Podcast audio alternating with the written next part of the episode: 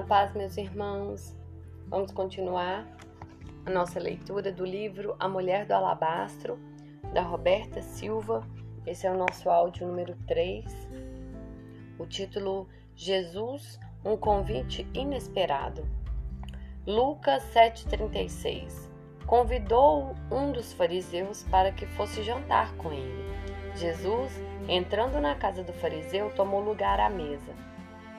Vemos uma situação bem estranha para os dias de hoje. Jesus agora não foi apenas em uma casa onde havia muitos enfermos, ladrões, prostitutas. Ele foi, foi convidado por um dos fariseus para um momento de intimidade. Jesus também veio para os religiosos. Ele aceitou o convite de um homem que tentava cumprir a lei deixada por Moisés, mas que se perdeu em um momento da sua caminhada espiritual onde tudo passou a ser obrigação, onde o orgulho dominou e as suas verdades eram mais importantes do que a de Deus. A misericórdia passou a estar fora do seu dicionário, onde ser um fariseu se tornou sinônimo de conhecer a Deus. A aparência da santidade se tornou mais importante do que o amor. As leis se tornaram mais importantes do que o amor. Eles não percebiam, no entanto, estavam presos pelas cordas do engano e as mentiras a que durante muitos anos foram arraigados. Agora faziam parte de uma nação que tinha medo de estar na presença de Deus. Um homem que cometeu um erro que todos nós podemos cometer: ignorar a misericórdia e o amor verdadeiro do Pai, tornando-se legalista cheios de críticas, regras e conceitos. Jesus veio resgatar os religiosos também, aqueles que estão presos em conceitos que geram morte ao invés de vida. Hoje, ele quer se sentar com aqueles que estão presentes nos cultos, que cumprem todas as suas obrigações com a igreja, que apresentam uma vida perfeita, entre aspas, mas que não têm um relacionamento com o Abba. É muito fácil hoje em dia se tornar um fariseu, um crítico. Estamos vivendo um momento na história da igreja que escândalos e mais escândalos se tornam manchetes de jornais. Crer tem se tornado algo muito difícil no meio de tantas pessoas que têm vendido o evangelho.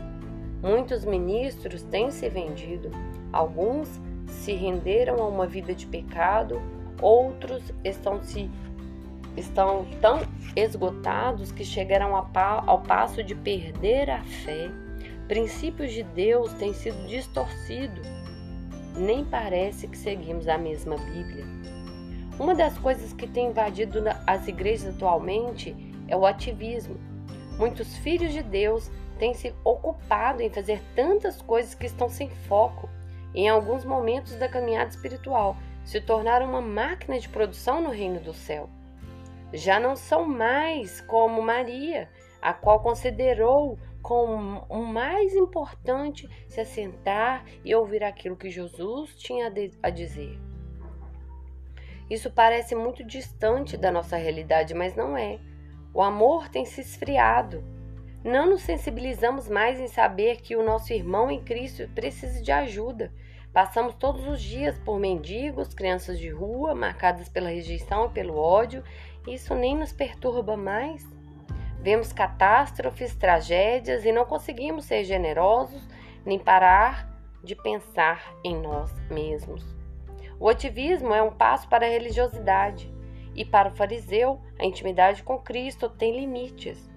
Para um fariseu, Jesus jamais teria cuspido na terra e curado um cego, jamais teria curado no sábado, não acreditaria e investiria tu, todo o futuro da igreja nos discípulos. Enfim, um homem nunca viveria da graça que é derramada sobre os filhos de Deus, porque seria porque estaria sob a lei do olho por olho, dente por dente. Um fariseu acredita nas suas convicções e verdades únicas. A intimidade com o Abba é tudo o que um cristão precisa ter. E essa conquista só virá se ele tiver tudo de você. Muitos estão dispostos a ouvi-lo, mas não a segui-lo. Andar com Cristo é como Enoque que andou com Deus e Deus o tomou para si. Não havia vida em Enoque sem estar no Abba. Não há nada mais que você possa reter.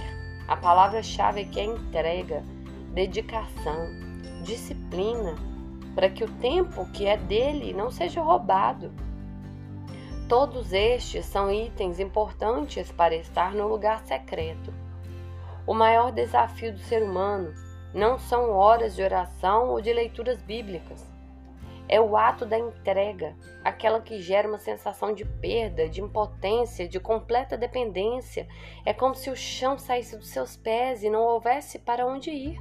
É a luta da alma contra o espírito.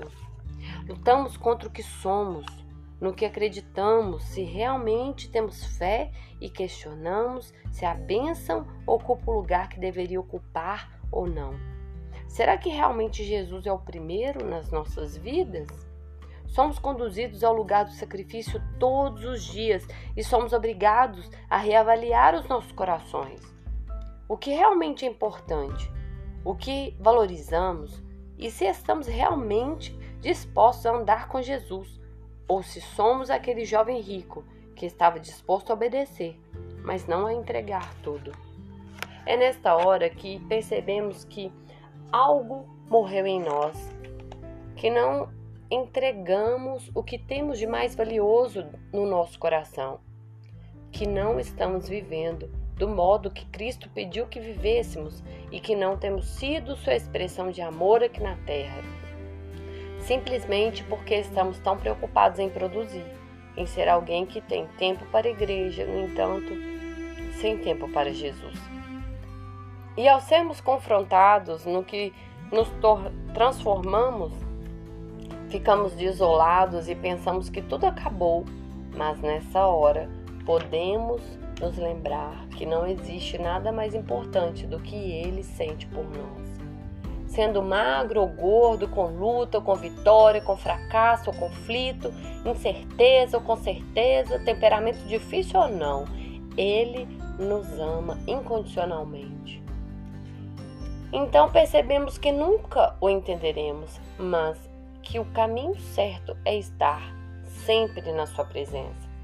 Como Davi, que vivia atrás das ovelhas, que fazendo o que ninguém queria fazer, porém na calada da noite, pegava o seu instrumento e diante das estrelas, sozinho, louvava o Senhor com todo o seu coração. Não possuía uma posição importante, não tinha uma profissão importante, mas o amava mais do que tudo. Então, em meio à escuridão da noite, afinava o seu instrumento, pronto a oferecer algo a Deus, e enquanto afinava o seu instrumento, para derramar o seu coração, para dizer através de canções como foi o seu dia, para engrandecê-lo, para confessar os seus medos, suas fraquezas. Não imaginava que ele era o instrumento.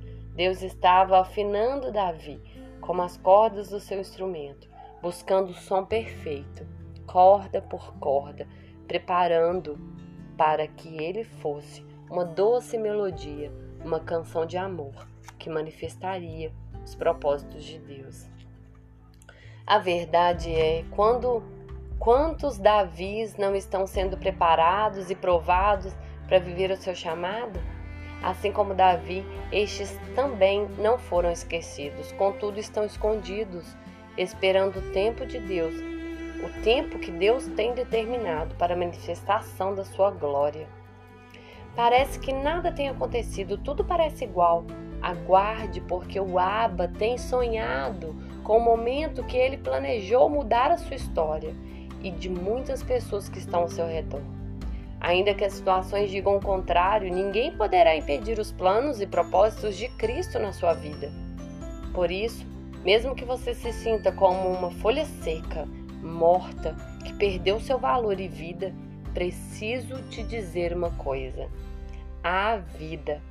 E algo está sendo preparado pelo Paizinho, pois a sua vida tem um propósito.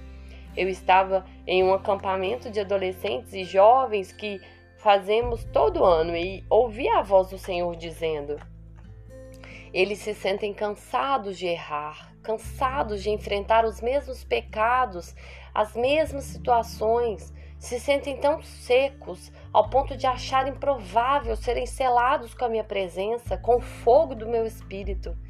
Filha, eles não sabem que folhas secas pegam fogo mais rápido. Não há um coração difícil demais para mim. Mesmo que você se sinta incapaz, não se sinta pronto para aquilo que o Senhor te chamou, ainda que esteja seco. Quando o fogo do Espírito Santo te incendiar, você queimará mais rápido e não haverá barreiras entre você e o seu Criador. Não é tempo de desistir. Ele não se esqueceu de você. Para Deus, você é uma arma secreta para um mundo perdido e sem esperança. Você tem sido moldado e ensinado a entregar o seu coração sem reservas para que o nome de Jesus seja exaltado. Tenha certeza de que Cristo vem ele ama a igreja e vem buscá-la. Esta mesma que está doente, porque muitas vezes matou os seus soldados que estavam feridos. Esta ainda manifestará os sonhos de Cristo na terra. Chegou o tempo da unidade do corpo de Cristo. Não é mais tempo de procurar pessoas perfeitas, igrejas perfeitas, mas sim de clamar, gritar, chorar, arrepender-se de não viver o amor que ele provou ter na cruz do Calvário. Para isso, basta ter coragem e convidá-lo para se sentar à mesa e dividir com ele o que está passando no seu coração, porque a busca pela intimidade precisa gerar atos de intimidade. Ficamos por aqui. Até o próximo áudio, se Deus quiser.